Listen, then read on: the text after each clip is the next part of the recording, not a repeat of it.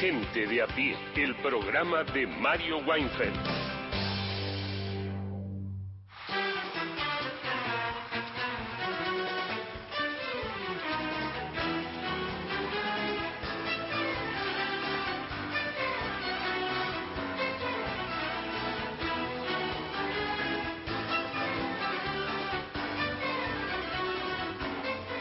Hola, buenas tardes. ¿Cómo va? ¿Cómo estás? Ocho minutos nos separan ya de las tres de la tarde. Esto es Gente de a pie, el programa de Mario Weinfeld, hasta las cinco en duplex por AM870, por Nacional Folclórica 98.7. Ya te cuento que podés dejar tu mensaje en el 113-870-7485 y por escrito, si no tu voz, 30 segundos para dejarlo en el 0810-222-0870.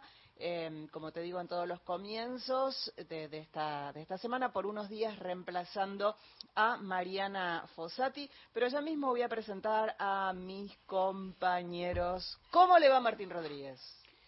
¡Qué euforia, compañera! A mí me va bien, me va, estoy tranquilo, estamos, estamos tranquilos, estamos pasándola bien, está fresquito acá por suerte y estamos empezando a ser gente de a pie eh, que tanto nos gusta.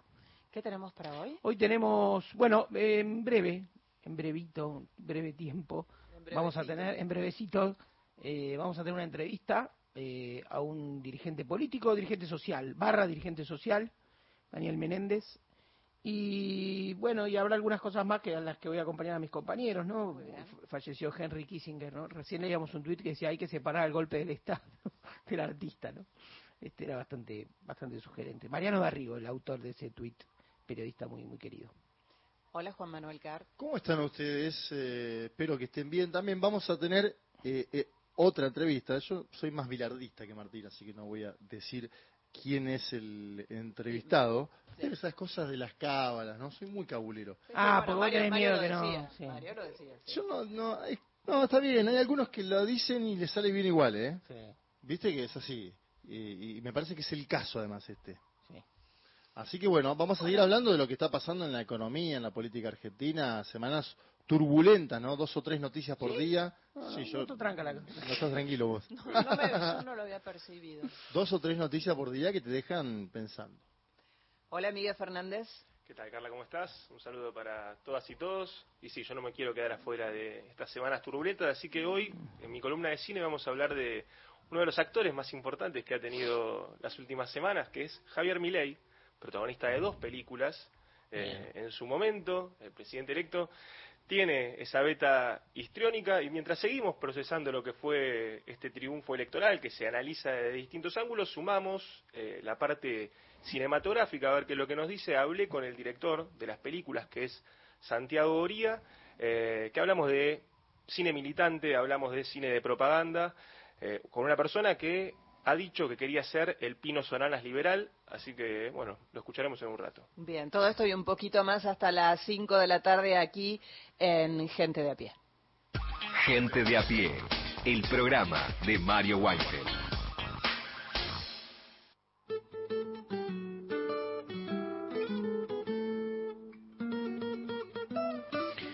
Bueno, lo dicho es un hecho. Estamos en comunicación con Daniel Menéndez, lo voy a presentar. Él es, primero voy a leer su, su mini bio.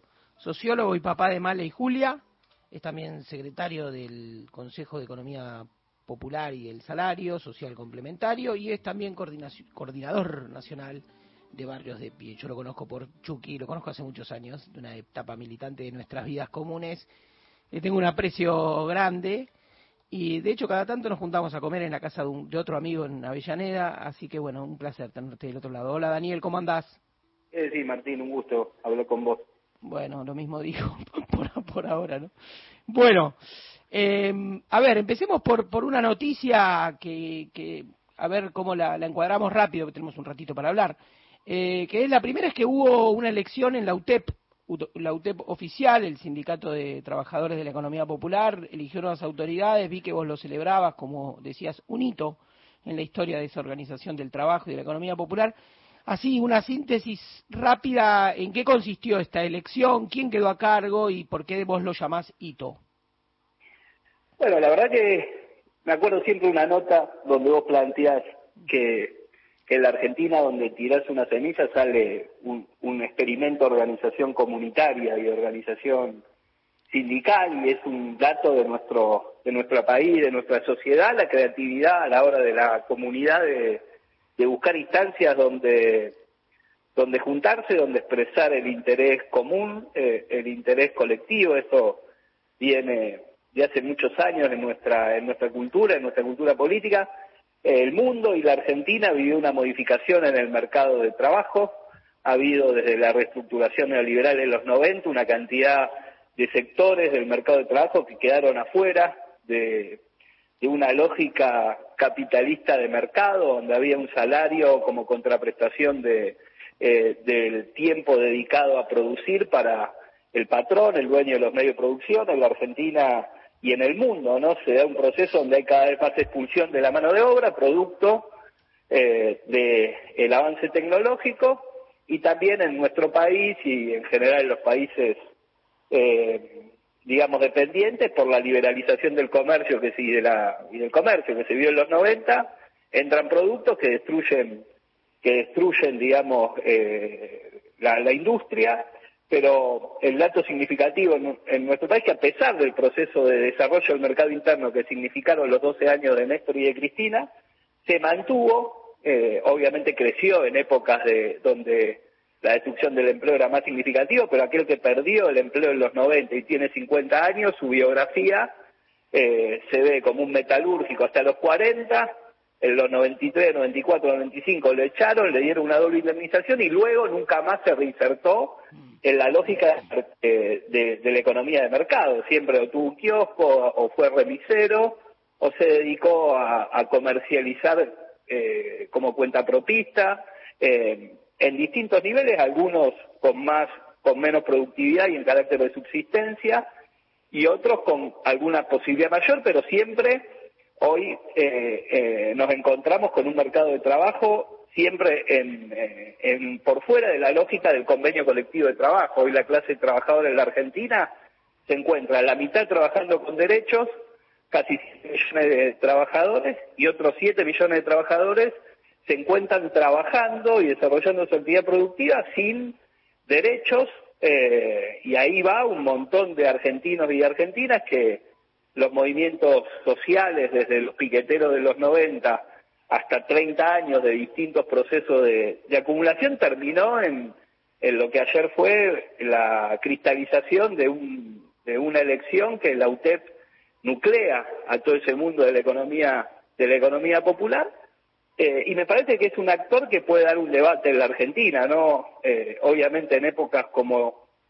las venideras que van a ser más difíciles en términos de, del marco y de la posibilidad de discutir esta agenda, pero sin duda una Argentina que, que se desarrolle y que se y que busque generar trabajo tiene que encontrarse con las dificultades de qué hacer con esa porción de la sociedad que por más que se que la Argentina crezca no hay empleo digamos, en las condiciones eh, eh, del estado de bienestar, ¿no? Con, convenios colectivos, eso quedó muy muy reducido. Me parece que hay que crear nuevos derechos, nuevas formas de, que esos eh, argentinos y argentinas ganen mayor productividad, generen nuevos derechos, y me parece que un poco la, la participación de la UTEP y una experiencia en el día de ayer que desbordó ¿no? la, mm.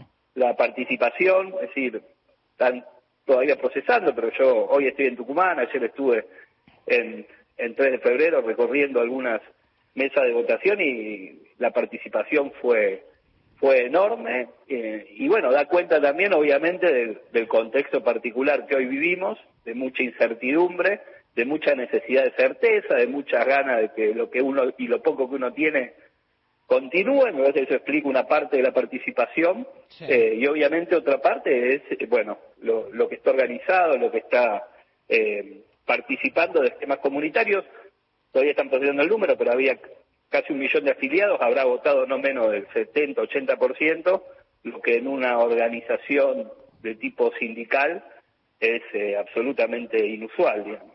¿70-80% de un millón de afiliados? Medio millón de afiliados. Medio millón de afiliados, es un montón de gente. Sí, sí, sí.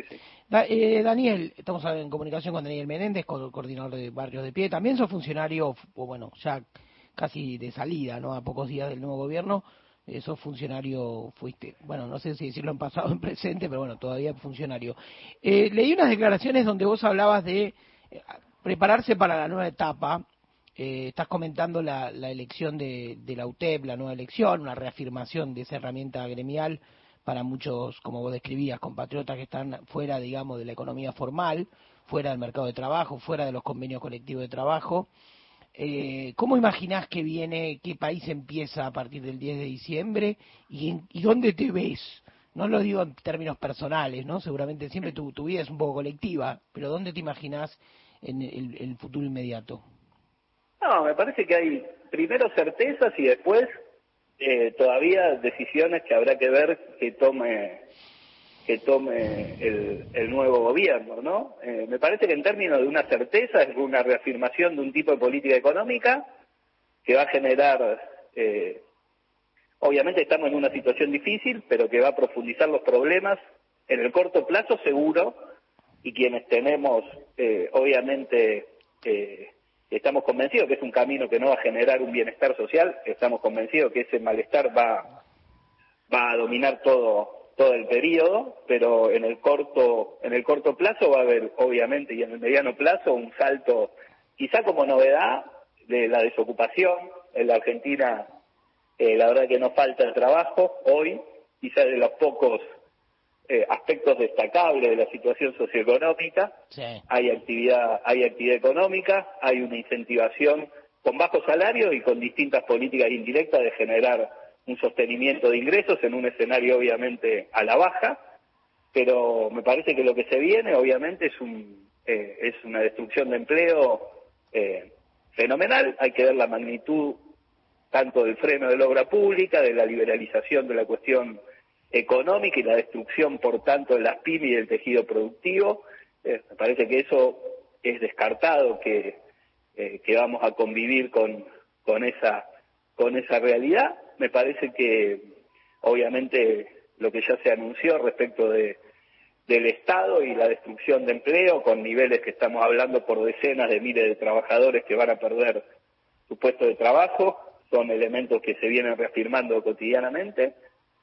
Me parece que a eso hay que sumarle, si viene de la mano de un proceso represivo que implica un salto en, en, los niveles de, de, violencia que, que vivimos eh, obviamente en, los, en las últimas décadas, así que eso son parte de, de, lo que de lo que hay que esperar y ver cómo cómo se cómo se plantean y cuáles son los esquemas de los distintos espacios, sectores sociales y, la oposición política, los marcos de, negociación y de discusión que va a habilitar el, el, nuevo el nuevo gobierno, ¿no? Me parece que eh, hay hay certezas que tiene que ver con que va a haber un deterioro eh, social importante, va a haber una disputa en relación a cuánto tiene que ver con las decisiones de mi ley y cuánto tiene que ver con la herencia Mm. para construir consenso para que esa realidad no le explote en su en su digamos eh,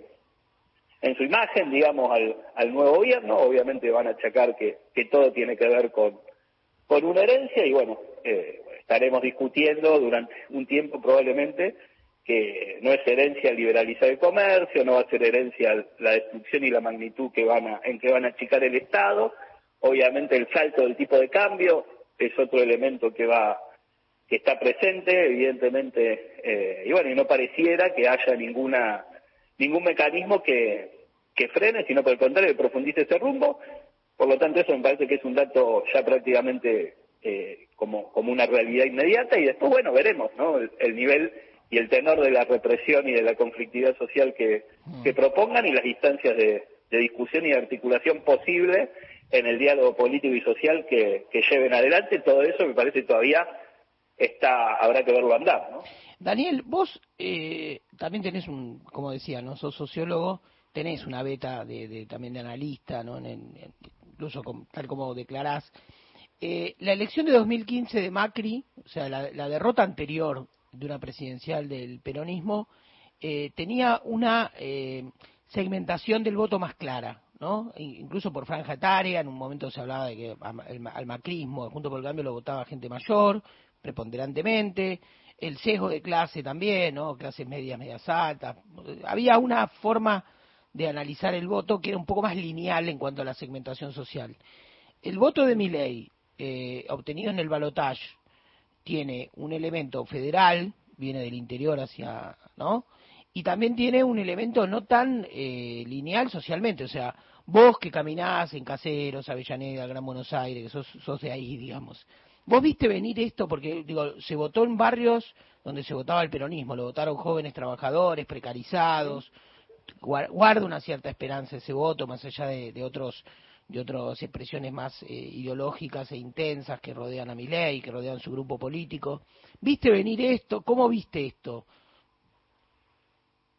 La verdad que uno cuando se mete en la pelea política y social, a veces no en, en la vorágine y en la expectativa y en la esperanza de que no de que no se dé este salto al vacío, los análisis a veces se nublan. Yo tenía mucha expectativa en que, sobre todo por lo que implica en términos, porque obviamente el otro interrogante es si van a avanzar en, los aspectos más delirantes de la propuesta de mi ley, ya no solo la venta de órganos, sino incluso eh, los vouchers en la política educativa, la destrucción de todo un avance en política de igualdad de género, el arancelamiento de la universidad, todos aspectos que también generan una incertidumbre, quizás más de mediano plazo y no tan inmediatas como pueden ser la angustia por la situación económica y social.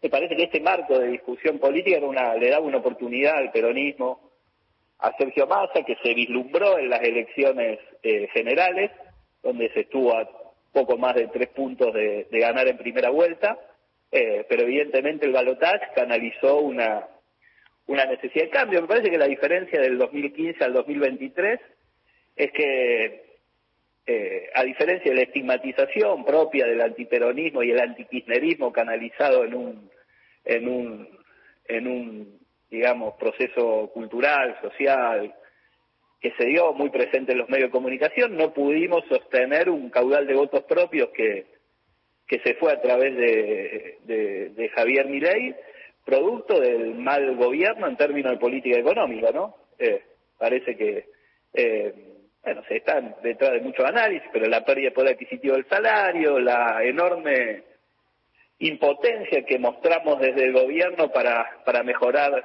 eh, ingresos, eh, vos fijate que, que en la etapa de la, de la, de las pasos a la general, hubo un reverdecer de participación, no solo por, la, por el delirio de ley, sino porque hubo una mejora con tan, con, digamos, palpable en el, en el ingreso, más allá del proceso inflacionario. Eh, pero me parece que lo que explica, eh, obviamente hubo un bloque marcadamente social eh, en, en el 2015 contra un bloque, si vos querés, popular, y hoy lo que se ve es un bloque fragmentado del campo popular, donde una parte del campo popular votó a mi ley. Mm. Y me parece que eso se explica porque eh, porque hicimos dimos hicimos pelota del ingreso, pero tuvimos una política que en términos de ingreso eh, ha, sido ha generado mucho daño y no lo no lo hemos podido revertir. Ahí obviamente están las incapacidades, están los debates internos, pero bueno, lo que se dijo todo este tiempo, ¿no? Están las dificultades de la pandemia, las dificultades de la eh, del contexto internacional, si a la pérdida de poder adquisitivo se le suma el, eh, una inflación que pasó del 50 al 150 y que ya es otro fenómeno social, ¿no? Es decir, un desorden en la, como decía Cristina respecto al gobierno de Macri, que ve un desorden de la familia, bueno, el 150% de inflación ya directamente pasó del desorden al caos y, y bueno, y eso genera mucha angustia de falta de posibilidad de, de, de planificar, de proyectar. Eh, obviamente, yo estoy convencido que la mejor forma de resolver todos estos problemas, que muchos de ellos nosotros eh, empeoramos, tenía que ver con, con, el horizonte que planteaba, planteaba Sergio, que tenía mucho más de, de, cambio que de continuidad y un montón de cosas.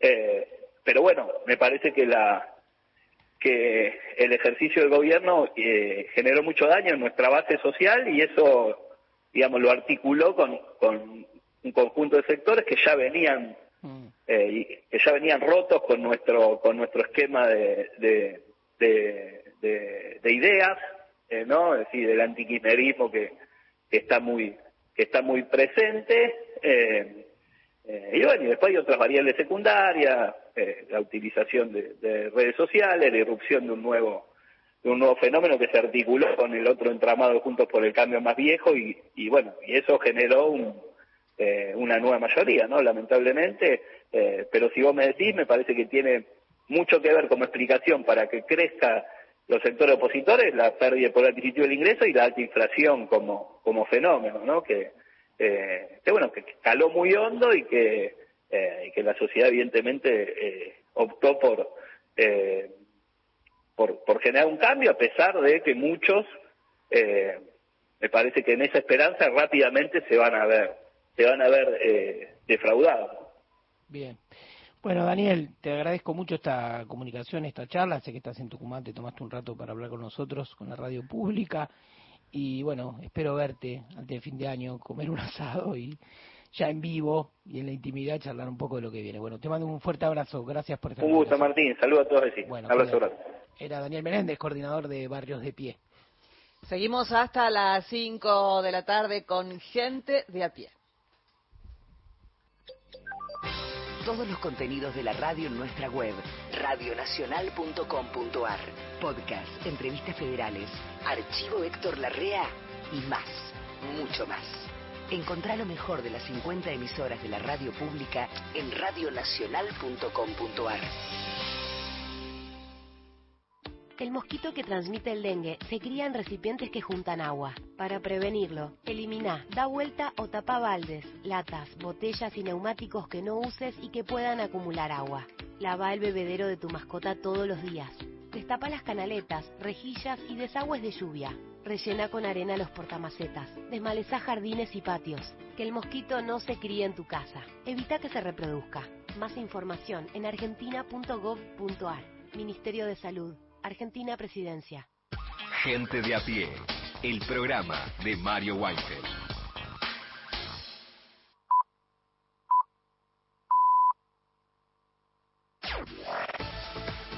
Nacional Noticias.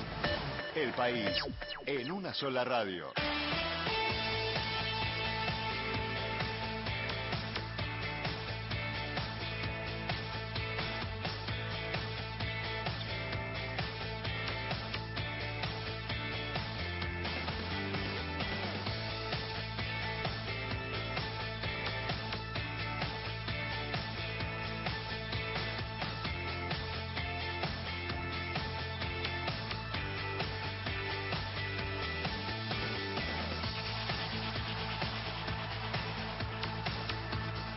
Hora 15, 30 minutos en todo el país.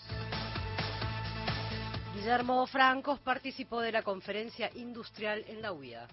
Ante empresarios de la Unión Industrial Argentina, el futuro ministro del Interior, Guillermo Francos, sostuvo el plan de privatización del gobierno de Javier Milei, así como también el equilibrio fiscal y la desregulación, entre otros puntos. También ante los empresarios enfatizó sobre el plan que enviarán al Congreso Nacional el 11 de diciembre para resolver en sesiones extraordinarias. es un proyecto de reforma del Estado, de regulación, eliminación de de leyes que no tienen este, ningún sentido, que traban la actividad económica. Son muchos temas, no, no tengo ninguna, aparte no es eh, mi, tema concreto la participación en la elaboración de esa ley. Yo, como les decía recién, ha habido equipos, muchos equipos de gente en cada área trabajando durante más de un año y medio para llegar a, una propuesta y un proyecto concreto. Así que eh, se ha estudiado en profundidad y ahora tenemos que hablar con los legisladores para que... Informó Liliana Arias para Radio Nacional. Allanan la casa del asesor que dijo haber escuchado a Gerardo Milman hablar del atentado contra la vicepresidenta. El juez federal Julián Ercolini ordenó allanar el domicilio particular de Jorge Abello, quien denunció ante la justicia al diputado nacional de Juntos por el Cambio. El magistrado ordenó que el operativo fuese realizado por la policía de la ciudad de Buenos Aires en el marco de la causa por presunto falso testimonio que Milman inició contra Abello. Celebra el Día Nacional del Mate. Hoy 30 de noviembre es el Día Nacional del Mate y de la bandera misionera que se instituyó para honrar al natalicio del prócer guaraní Andresito Guasuratí Artigas. Gobernador de esta provincia fue el único integrante de pueblos originarios en llegar a un alto rango militar y político. Esto comentó Pablo Camogli, historiador misionero. Este, en 1815 para identificar a, la provincia en el marco de la Liga de los Pueblos Libres y por eso también los tres colores federales que son identitarios del artiguismo. Eh, y bueno, posteriormente salió esto de también, bueno, vincular al 30 de noviembre la figura de Andresito y toda esa historia con la yerba mate, que es, bueno, no solo una infusión misionera, sino que es una infusión nacional, y bueno, que se consume en todo el país y que nos identifica a los misioneros. Noelia Villa, Radio Nacional, Puerto Iguazú. Datos del tiempo. En el Bolsón, temperatura 21 grados, humedad del 51%, cielo algo nublado. Aquí en Buenos Aires, la temperatura es de 30 grados dos décimas, humedad 35%, cielo algo nublado. Informó la radio pública en todo el país. Más info en radionacional.com.ar. Tu verdad, tu identidad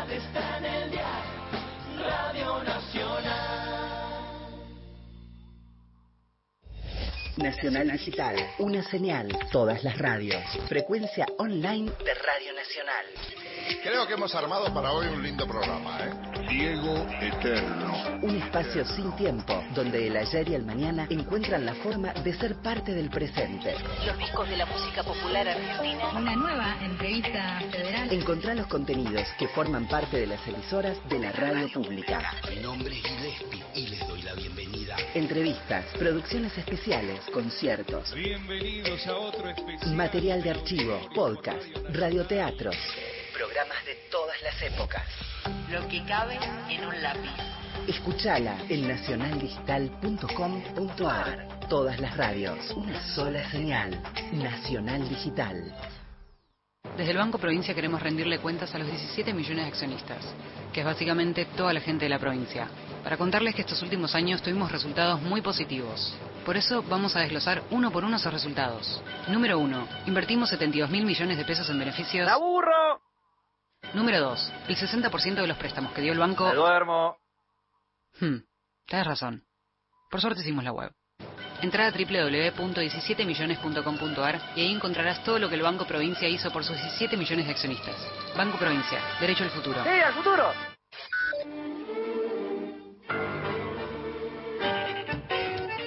Tango. Rock. Folclore clásica. No importa cuál sea el estilo, lo que importa de la música es cuando deja una marca en tu vida. Radio Nacional. Marca País. Un programa con agenda propia. Gente de a pie. El programa de Mario Weinfeld. Jueves en Gente de a pie la música, la pedís vos. Para Ana, que quería escuchar Cuesta Abajo por Gardel.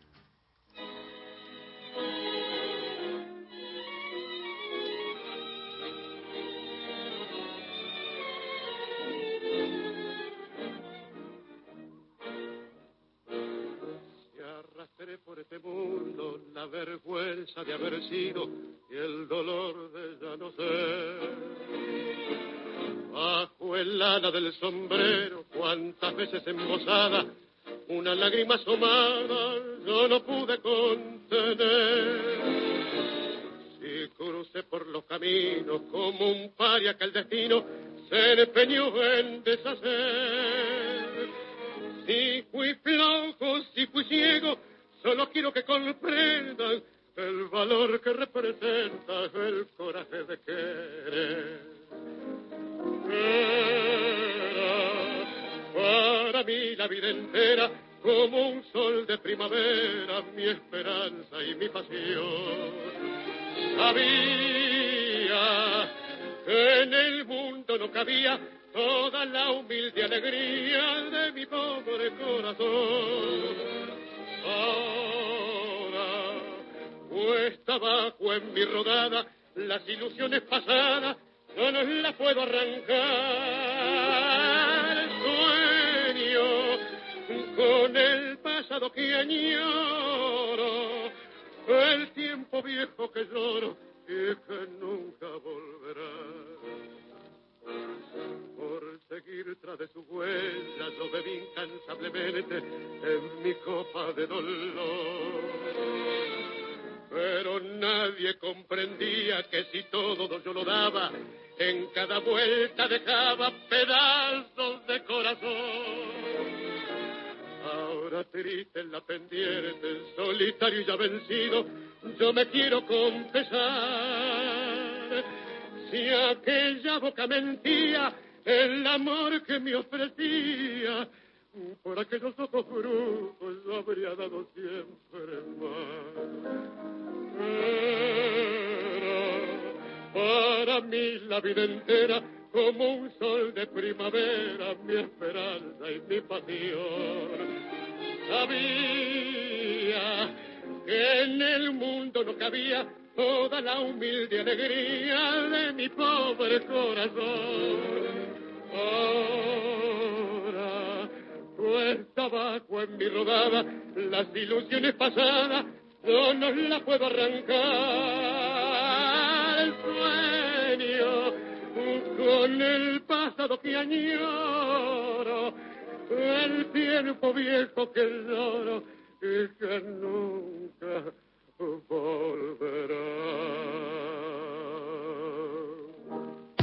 Política, análisis, información.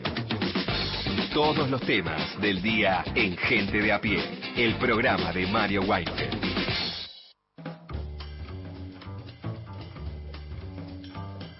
Bien, eh, 15.39 vamos a tener una comunicación telefónica en Gente de a pie, siguiendo con las entrevistas que tenemos hace semanas para tratar de comprender el nuevo escenario político, social, económico que se abre en la Argentina tras el triunfo de Javier Gerardo Milei, que asumirá funciones el próximo 10 de diciembre.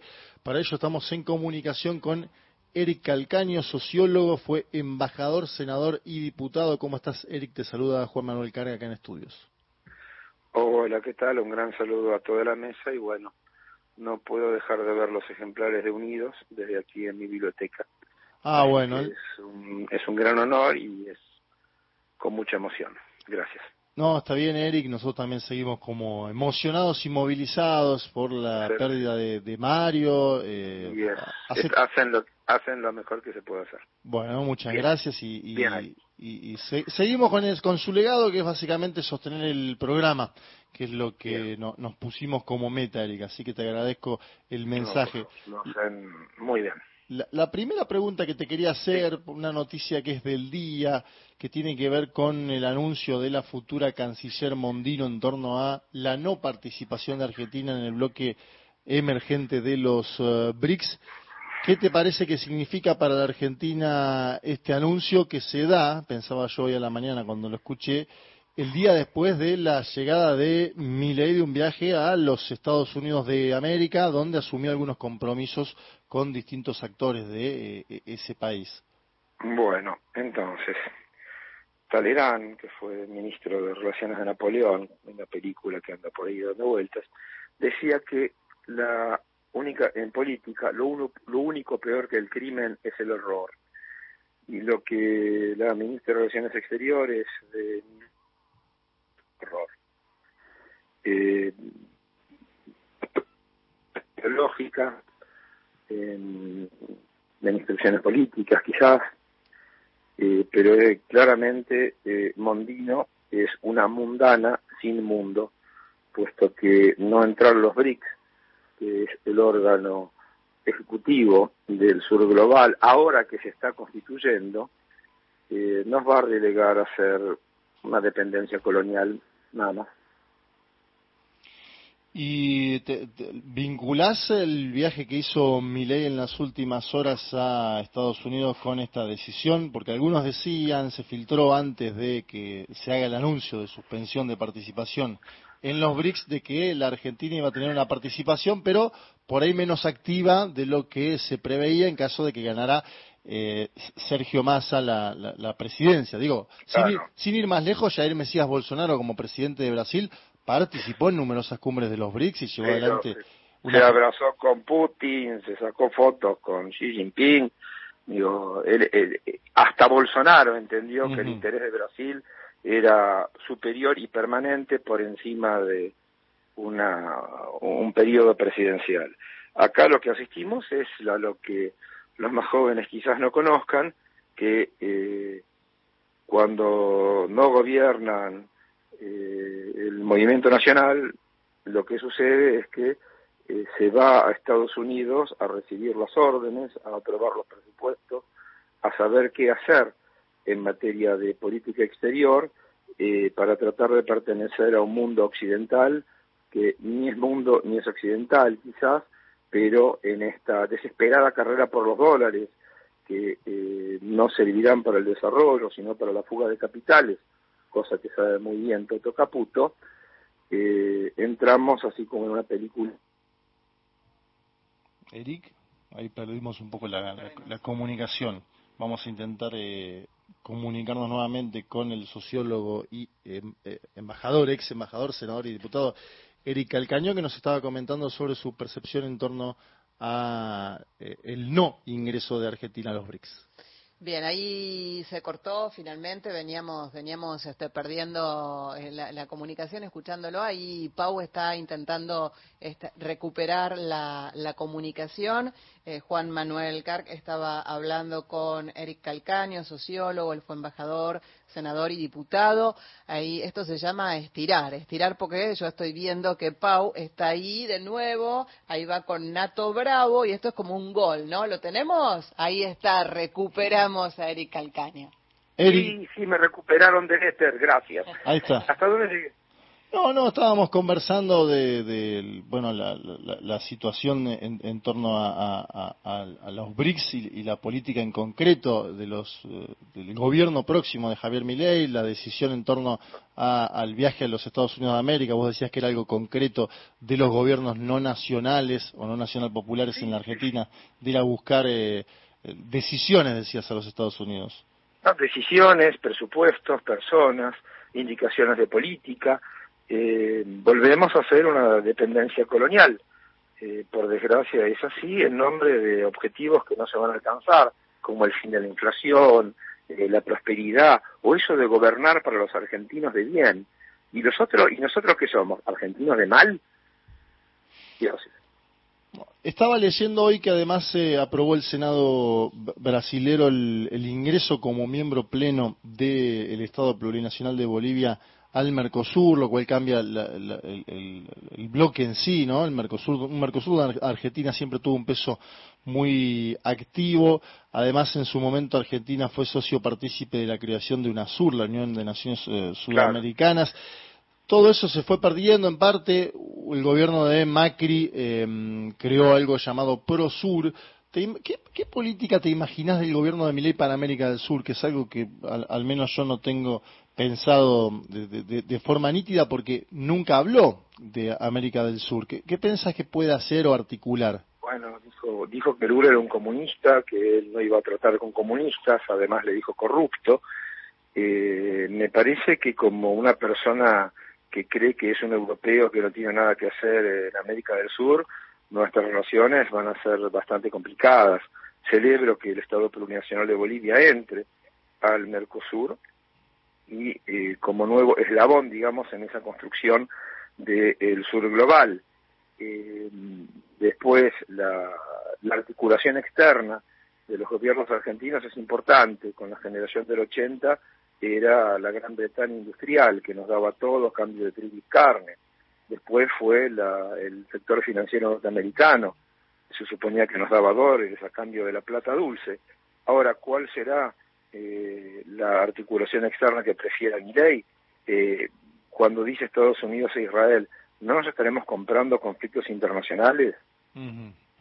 Y uno parecería entender que sí, sobre todo además si se mueve la embajada desde Tel Aviv a Jerusalén, ¿no? Que es una de las propuestas que había hecho durante la campaña el presidente electo Milei. Y bueno, pero ahí estamos violando unas 10, 11 resoluciones, tanto del Consejo de Seguridad como de eh, la Asamblea General, lo que evidentemente debilita nuestra posición en cuanto a Malvinas, que también está basada sobre resoluciones de Naciones Unidas. Eh, el problema está en que yo lo que siento es que esta, eh, el gobierno que ganó, el equipo de gobierno eh, del partido que ganó, eh, ve más a la Argentina como, como una colonia a ocupar y como un país a desarrollar. Eh, y eso va desde los derechos humanos hasta la cuestión de la deuda externa. Somos los porcos. Mm, Te pregunto por un tema del que se habló mucho eh, en los últimos meses en la Argentina, obviamente eh, en torno al crecimiento electoral, primero en las PASO y, después en el, en el balotaje de Javier eh, Milei, que tiene que ver las extremas derechas, podríamos así llamarlo, podría simplificarlo un poco, pero hay una, hay, hay, hay una derecha eh, articulada a nivel internacional que sobre todo se asentó sobre el electorado de las derechas más antiguas, ¿no? Eh, nombro, por ejemplo, a eh, el presidente húngaro Víctor Orbán, el expresidente de Brasil Jair Bolsonaro, el dirigente español Santiago Abascal de, de Vox. Ellos ya han confirmado participación el 10 de diciembre en la juramentación del nuevo gobierno. ¿Vos ves a Milei como parte ineludible de ese entramado, eh, a, lo, a lo que podríamos catalogar como algo así simplificando también, eh, trampismo internacional o te parece que eh, eh, tiene características propias, particularidades propias que ameritan? Porque algunos dicen, sí, es de ese club, pero ojo porque también es defensor de la escuela austríaca, es un bicho extraño hasta en ese mismo club. Sí, bueno, la defensa de la escuela austríaca se le va a terminar cuando tenga que entregar eh, lo que los países poderosos le van a pedir. Eh, por lo tanto, es nada más, creo yo, que una cuestión de decir escuela austríaca, eh, que es más o menos como reivindicar a Ramsés II, eh, y que la política va a dictar esas realidades, eh, desregular todo en la Argentina, sacar los controles de precios, terminar con la comunicación pública. Es más una cuestión de fe. Mi ley lo que ha logrado es reintroducir a la religión en la política, en la cual cualquier argumentación es rebatida porque, ah, estás adoctrinado. Entonces ya no hay más lugar para la argumentación. Eh, y es una cuestión de fe, son las fuerzas del cielo.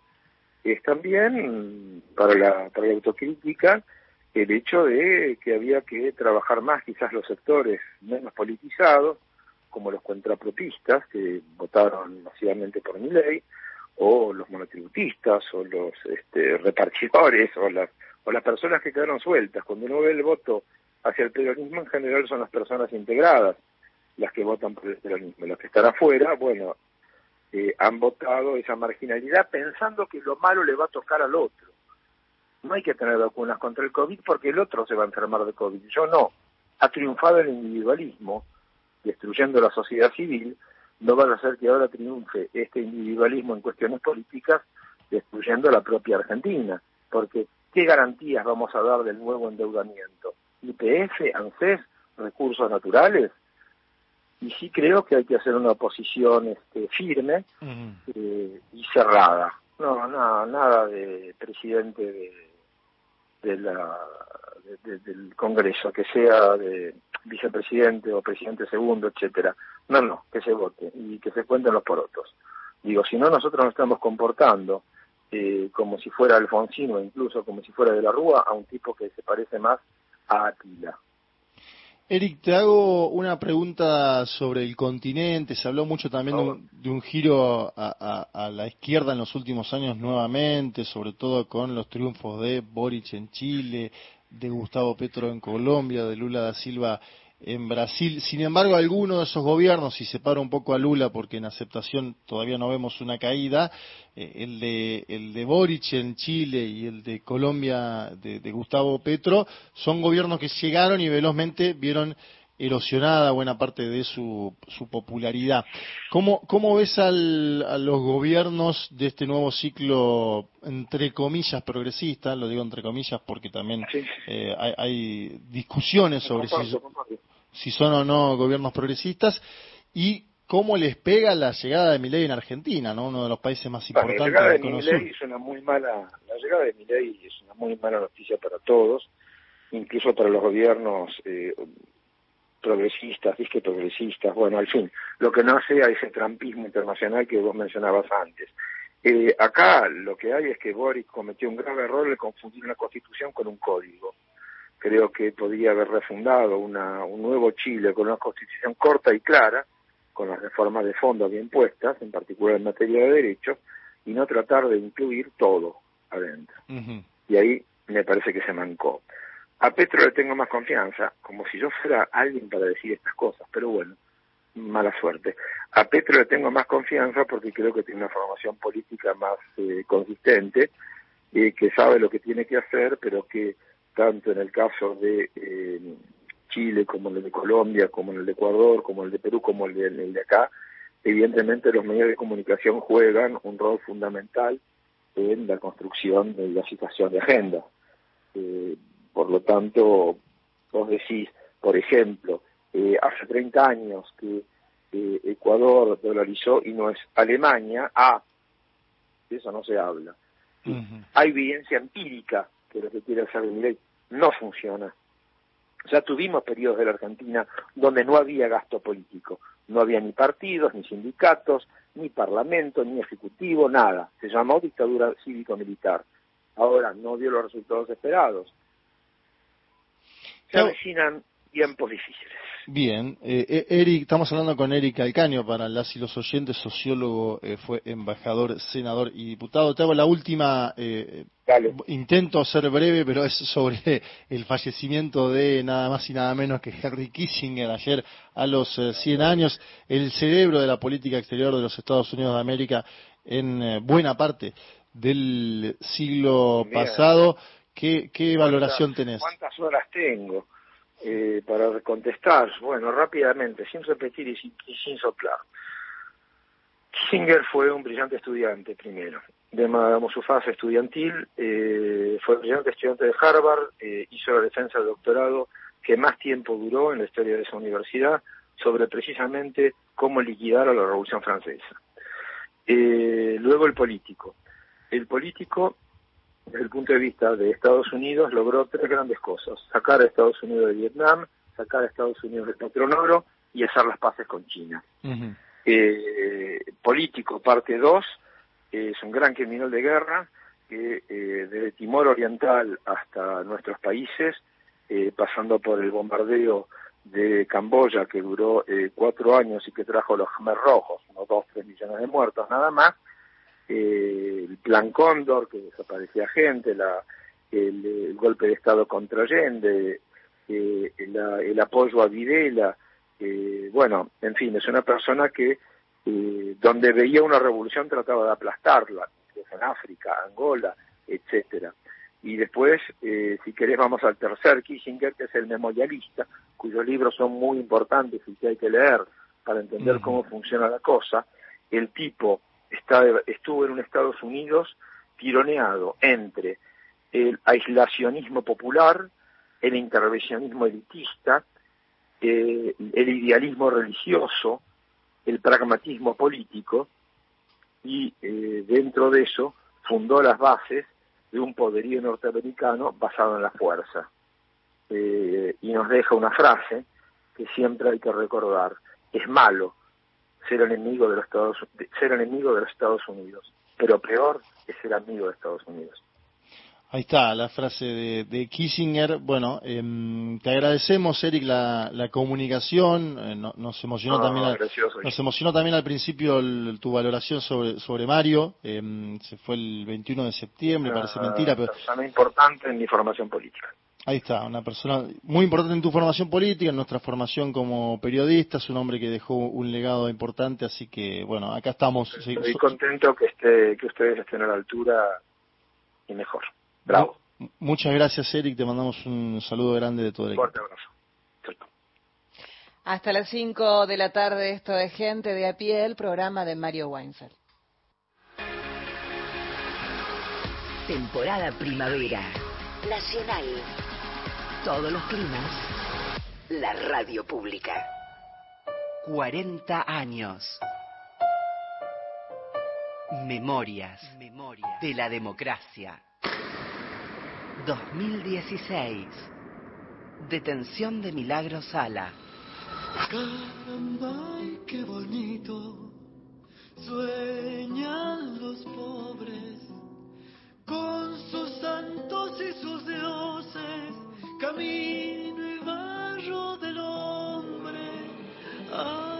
La líder de la organización barrial Tupac Amaru y actual legisladora del Parla Sur, Milagro Sala, quedó detenida en la jornada de este sábado en su domicilio del barrio Cuyaya por orden del juez de control Raúl Gutiérrez a pedido de la fiscal Liliana Fernández de Montiel. Un operativo policial que llevó adelante la justicia detuvo en su domicilio y fue trasladada a la comisaría de la mujer en el barrio Los Guaicos de nuestra ciudad capital, donde lleva adelante una huelga de hambre en protesta por su detención que hizo pública a través de las redes sociales. Pedro Tacacho, Radio Nacional Jujuy, la radio pública. Nosotros estamos por estudiar la resolución que ordena la detención y en ese sentido seguramente pediremos la excarcelación de Milagro. Luis Paz. Lo poco que pudimos ver en el expediente es un informe del gobernador, cámaras de seguridad de la Casa de Gobierno, que yo sí les he visto, pero bueno, la, la dirigente, la cabeza de esta organización es Milagro Sala y me parece que quieren ejemplificar. La detuvieron cuando nosotros llegamos de la Campe a casa. No la detuvo un juez, no la detuvo un oficial de justicia, no la detuvo un fiscal, la detuvo el ministro de Seguridad de la provincia, Ekel Meyer, acompañado por el secretario de Seguridad, Raúl Noro. El teniente coronel Siri. Parecía un operativo de la época proceso. Mariano Miranda, fiscal de Estado de la provincia de Jujuy.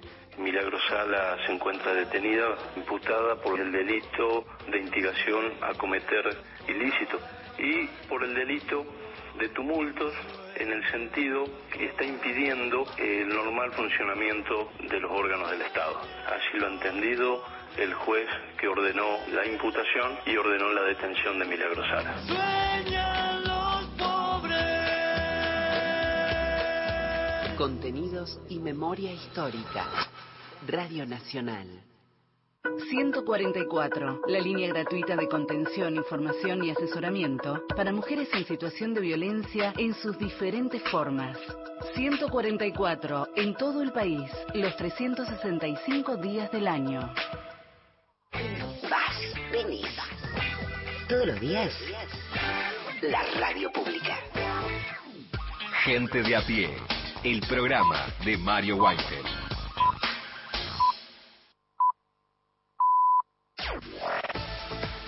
Nacional Noticias. El país en una sola radio.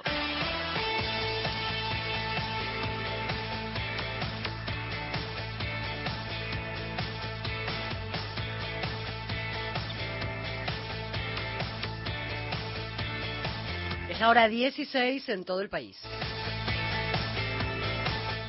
La próxima canciller dijo que Argentina no ingresará a los BRICS. Diana Mondino dio por cerrada la posibilidad de que el país incorpore al grupo de potencias y países emergentes encabezado por Brasil, Rusia, India, China y Sudáfrica. Al participar de la conferencia industrial de la Unión Industrial Argentina, la próxima funcionaria dijo que no le ve ninguna ventaja ser parte de ese bloque. Preocupa las crecidas del río en la provincia de Córdoba.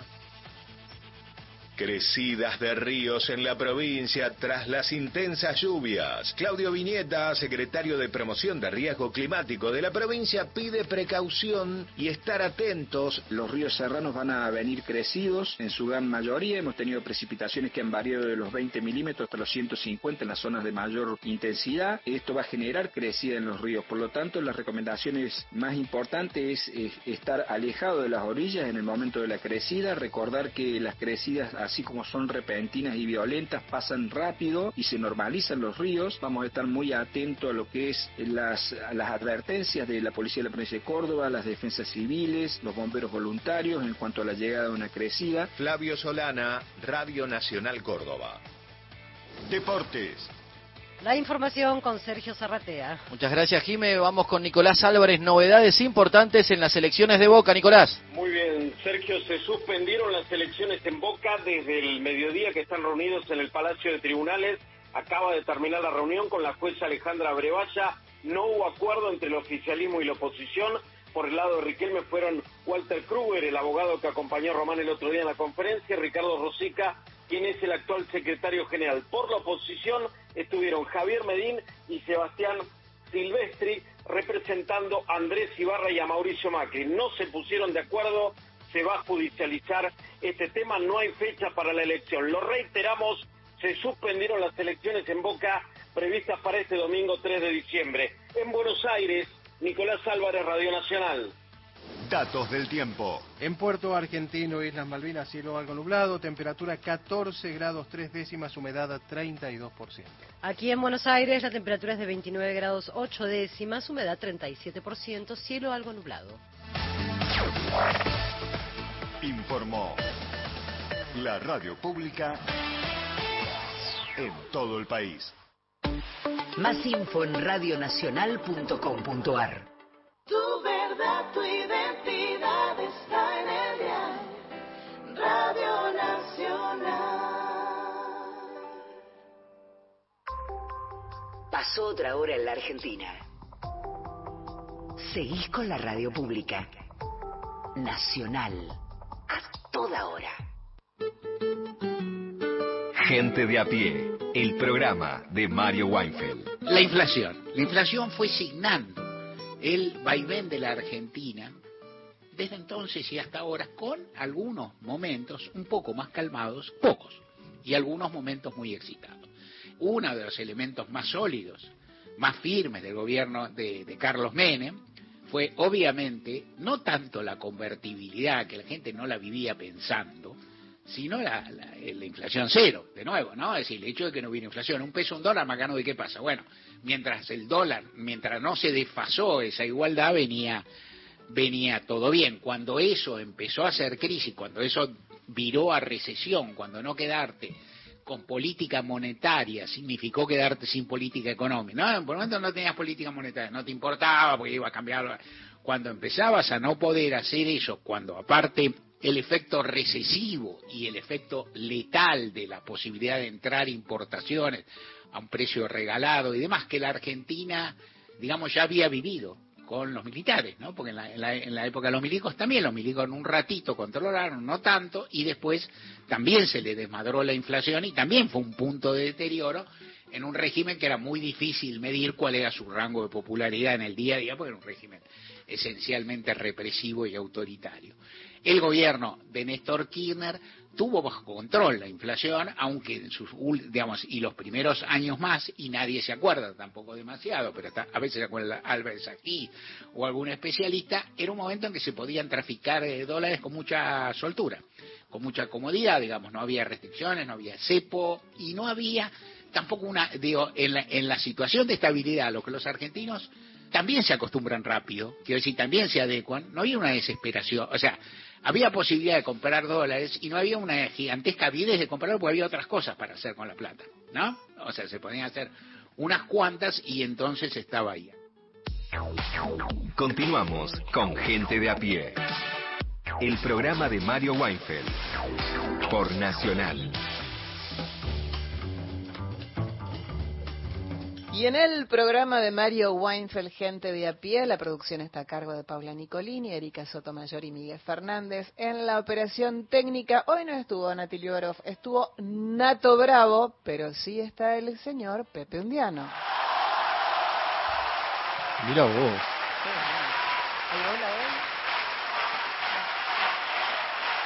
¿Qué en el central, chiquito?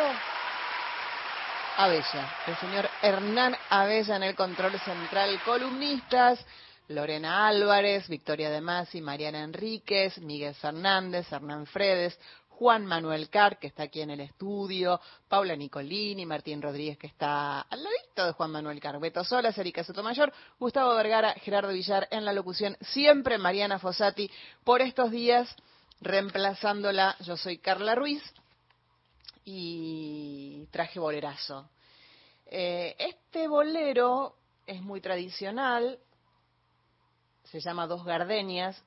En alguna oportunidad ya lo había traído, pero con otro intérprete, pero vale la pena refrescar que es un bolero escrito en 1945, que lo escribió una mujer, porque la mayoría de los boleros eh, fueron escritos por, por señores, por una mujer que era compositora, que era pianista, que era cubana, Isolina Carrillo, vivió entre los años 1907 y 1996 y es considerada como un estándar del repertorio de música latina. La canción se convirtió un éxito para quien vamos a escuchar, Daniel Santos, esto en el año 1948, porque eh, la graba con la sonora matancera y, y esto fue un boom por aquellos años. Más tarde, Dos Gardenias eh, va a alcanzar fama internacional más allá del mundo del habla hispana con una grabación que fue la que yo había traído hace no sé si uno o dos años, ya no me acuerdo, eh, una grabación de Omara Portuondo e Ibrahim Ferrer, maravillosa, ¿no? Con todo el colectivo de Buenavista Social Club, eh, en el año 1997. ¿Cuándo fue grabada Dos Gardeñas por primera vez? Por Guillermo Arrote para la emisora RHC Cadena Azul en La Habana, esto en 1945. Daniel, Doroteo de los Santos Betancourt. Lo bien que hicieron en ponerle Daniel Santos, porque si no iban a estar toda una vida, que es otro bolero, eh, intentando presentarlo. Vivió entre los años 1916 y 1992. Cantautor, músico, también director de orquesta, Daniel, eh, Daniel Doroteo. Puertorriqueño, él considerado como uno de los grandes intérpretes de géneros tropicales, como la guaracha, guajira, mambo, salsa, bomba, plena. Se lo conocía como el jefe o como el inquieto anacobero. Suena todo muy a... Mm, le pido ayuda a, Martín y a, Juan. Eh, ¿cómo, es este el narcotraficante? El Escobar, Pablo, Escobar, Gaviria. Eso, ¿no? Suena como para una serie, no estoy diciendo que este señor Daniel Doroteo, no quiero tener problemas con sus, este, eh, con su familia, pero suena, ¿no? Así el jefe, el inquieto, como para una seriedad.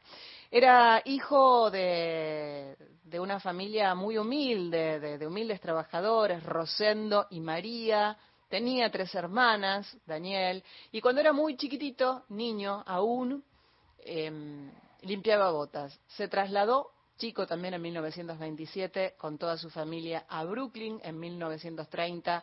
Ya con 14 años empieza a cantar, eh, se une a un trío, al trío lírico.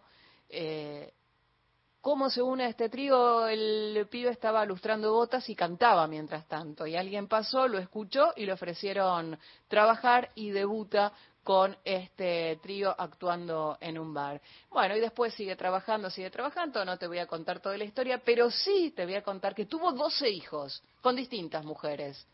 Y aparte estuvo 12. en 12 con distintas mujeres, no sé con Me cuántas. quedé pensando porque dije, ¿habré escuchado bien? Dijo 12, 12. uno, dos, 12 pibes con distintas mujeres, no sé con cuántas, pero tuvo 12 hijos y estuvo encarcelado en Cuba, en Ecuador y en República Dominicana. Cuentan que fue por posesión de marihuana, no se podía. Eh, dicen que él llevaba una receta médica, la mostraba, pero bueno, ahí, ahí fue. Eh, ¿Qué más decirte? Que murió, como te había dicho, en 1992 en Florida.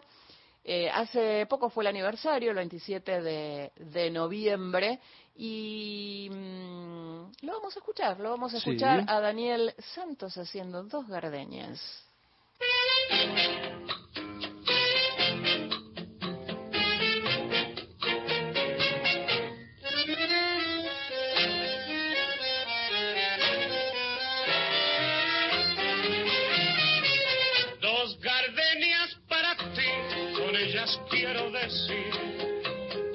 Que quiero, que adoro mi vida. Ponle toda tu atención, que serán tu corazón y el mío. Dos gardenias para ti, que tendrán todo el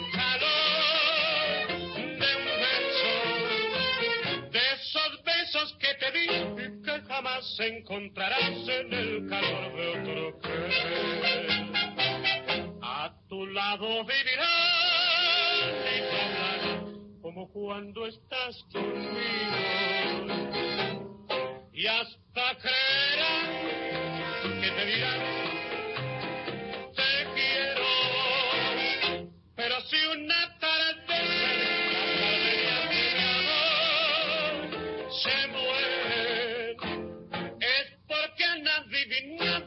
tu amor me ha traicionado porque existe otro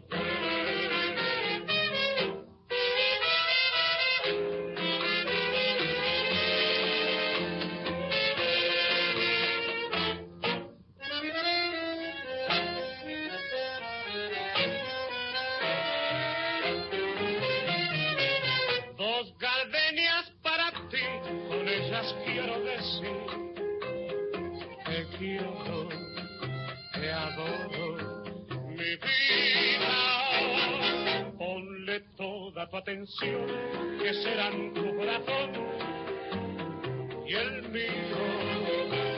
Dos gardenias para ti, que tendrán todo el calor de un beso. De esos besos que te di y que jamás encontrarás en el calor de otro que a tu lado vivirás como cuando estás conmigo. Y hasta creerás que te dirán te quiero pero si una tarde las gardenias de mi amor se mueren es porque han adivinado que tu amor me ha traicionado por que existe otro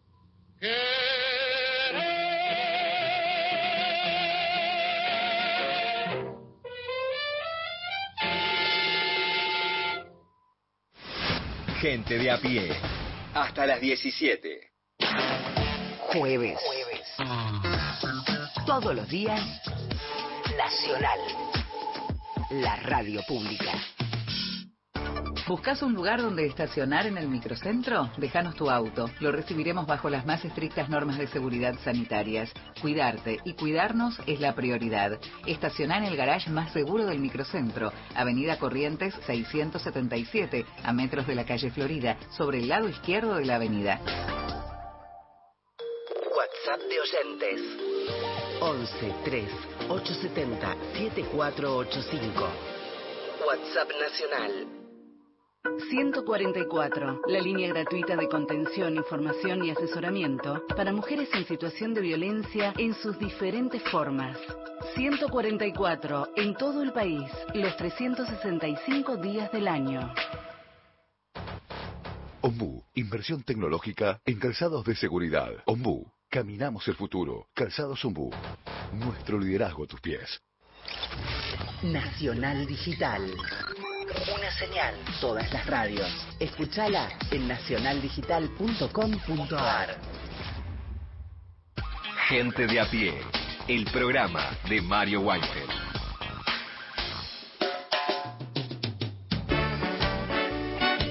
Mensajes, momento de mensajes que llegan por aquí al 1138707485 con un corazón así de grande, con un gracias así de grande adentro y muchos corazoncitos dentro de ese gran corazón.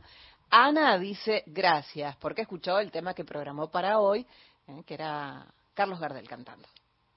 Bueno, aparte de Kissinger que falleció ayer, otra figura importante en Estados Unidos es Clinton, con la cual Milley se entrevistó. Y la pregunta aquí cabe, ¿Clinton va a ayudar a la Argentina? Esto es un chiste. Recordar Clinton fue presidente de Estados Unidos entre el 93 y 2001. Y de la Rúa se reunió con él en Estados Unidos. Y cual emperador romano le bajó el pulgar a la Argentina, meses después caía de la Rúa, la convertibilidad, junto a la mayor crisis argentina de la historia. Y por aquí se los quiere mucho y escuchar a Mario es inagotable. Gracias, buenas tardes gente de a pie, un abrazo y aquí estamos bancando a nuestra querida Radio Nacional. Soy Griselda y que tengamos una buena jornada, dice ella. Gracias por los mensajes al 0810-222-0870, al 11-3870-7485 gente de a pie, el programa de Mario Weinfeld que se queda por aquí hasta las 5 de la tarde, pero ahora es tiempo de Martín y Juan Manuel, de Juan Manuel y de Martín. Este momento, este ciclo. Está auspiciado por... Se llama Todo tiene que ver con todo. No, me quedé colgado con una, una buena enseñanza de Mario, era no, no responder a los oyentes o no, no, no trenzarse con eso, porque por muchas razones nobles, pero uno decía, bueno, si Bill Clinton, ¿no? el, el oyente que, que irónico, entonces se me ocurre eh, empezar esta, este tramo de conversación con mi compañero y amigo Carr. Eh, hay antecedentes, es decir, Estados Unidos ayuda a la Argentina. ¿Qué significa eso en la historia argentina? Y, y, eh, hubo momentos que efectivamente ayudó, Hubo momentos que a Estados Unidos prefería que la Argentina, por ejemplo, no le vaya mal, no estalle, que se que medió, por ejemplo, con el Fondo Monetario Internacional para que haya una serie de acuerdos, Sí. destrabó temas. eh, la, la charla de Reagan con Thatcher para que no bombardee Buenos Aires y no le arruine el departamento a Charlie García. O sea, ¿qué, qué, qué hay en esa relación que no sea tan lineal como lo que todos suponemos? Pero bueno, Estados Unidos tiene también su influencia negativa, ¿no? No, yo creo que además hay, que, hay un elemento nuevo que es eh, el trampismo y sus adversarios en Estados Unidos. Claro. Que eso es algo novedoso. ¿Por qué? Porque Milley, uno a primera lectura, lo ubicaría dentro de los eh, actores internacionales alineados con Donald Trump, un expresidente que quiere buscar nuevamente la presidencia el año que viene, es decir, el año que viene la política norteamericana va a estar en la política de todos los países, porque estamos debatiendo eso también, Em, y me da la sensación de que el encuentro de Milley con Bill Clinton pone una cuña no en eso, pone un- algo nuevo, un elemento novedoso, que lo- es más favorable para Milley en el sentido de mostrarse en los Estados Unidos como un hombre de gobernanza para la Argentina, que tiene que vincularse con el Fondo Monetario Internacional, con Cristalina Georgieva y demás. También había, había gente en Twitter, viste, que decía que Clinton a esta altura de su vida era más una especie de conferencista pago que de actor público del Partido Demócrata. Claro. La pregunta es cuánta influencia tiene hoy Bill Claro. Clinton en el Partido Demócrata, también es Claro. una pregunta interesante. Por ahí es, es simbólico también. Sí. Es una suerte de señal eh, hacia, hoy sí, en dirección a los Estados Unidos, en dirección también a la Argentina, a que a cierta flexibilidad. O sea, a Milei le convenía esa A Milei le conviene y lo muestra Claro, abierto al mundo. exacto, claro. Después, Milei esa foto se la va a tener que explicar también al trampismo, ¿no? Que detesta a Bill Clinton, que cree que Bill Clinton es parte de la Agenda 2030 que a la vez detestan los tuiteros libertarios, ¿no? Mm. Son todos submundos. Podríamos decir lo mismo de Brasil. Fíjate que eh, la primera conversación pública con un líder internacional que tiene Javier Milei es una videollamada después de ganar las elecciones con Bolsonaro. Sí. Jair Bolsonaro y Eduardo Bolsonaro. Pero todo eso y además su- sumado a los insultos que tuvo hacia Lula, llevan a que después tenga que ir para atrás con sus propios pasos, mandar una carta a Lula en donde lo invita formalmente a la asunción del 10 de diciembre, manda a la canciller, futura canciller Mondino, con, a juntarse con Daniel Scioli y el canciller Viera en Brasil. Por eso me da la sensación de que hay como dos vías, ¿no? Una vía que es la partidaria, los vínculos que ya venían de antes, de Javier Milei y su grupo, y la otra los vínculos con las personas que gobiernan los estados, ¿no? Claro. Yo me acordaba cuando recién decías lo de que hay que ver cómo reacciona el trampismo en la foto de, de- de- sobre la foto de Milley con, con Bill Clinton. Y me acordaba también, eh, me pregunto si va a reaccionar y me pregunto si les dan bola a esas cosas y, y- o, o lo ven también como el juego pragmático de un nuevo presidente. Te digo por qué. Sí. El gobierno de Macri, su primera identificación, te ahora febrero de 2016, visita de eh, Barack Obama a la Argentina. Sí, claro. Eh, Era una- lo mismo. Era lo mismo. Sí, sí, Semana era- que era, eh, bueno, eh, yendo a la costanera a tirar flores, bueno, por los desaparecidos, el monumento a los a las víctimas del terrorismo de Estado, la ESMA, eh, Barack Obama, la conferencia, ¿no? Em, Michelle Obama y su presencia en y Argentina. después hubo un cierto, no sé si fue de Susana Malcorra, que todavía estaba, no me acuerdo, no me acuerdo, pido disculpas, pero porque al otro año, o sea, esto era febrero 16, nos trasladamos a fines de 2017 y en ese momento gana Donald Trump y asume, creo que ahí, a fin de año o en enero, creo que asume en enero. ¿no? Asume, sí. Enero del, del 18. En enero, no, enero del... el- Trump gana No, del elecciones 17, del 17, me equivoqué. Claro. O sea, menos tiempo, claro. Sí. Menos tiempo, sí, sí, total. O sea, un año antes de lo que yo decía. O sea que. Y, y, y Macri rápidamente sintoniza con, con Donald Trump. Rapidísimo. Sí, ah, y bueno, y ahí decía, él argumentaba su Ah. vínculo previo, ¿te acordás, no? En, en New York. Claro, sí, eh, sí, sí. Su vínculo empresarial con Donald. J. Trump, que también tiene muchas partes grises que no conocemos ese vínculo, ¿no? Porque en un Obvio. momento Macri estaba en los Estados Unidos de América, después se tiene que ir de ese, eh, de, de ese lugar. Sí, es interesante lo que decís porque marca, si querés, cierto, entre comillas, pragmatismos. Igual es un pragmatismo que gira siempre, en ese caso, en el de Macri, a la derecha, digamos, porque ahí en ese momento, cuando él intentaba un obamismo argentino, así le llamaban, Sí. estaba asesorado por Jaime Durán Barba Sí. Eh, y por eh, Marcos Peña, ¿no? Que son dos hombres desaparecidos de la escena del PRO, de la arena política del PRO en los últimos años, Sí.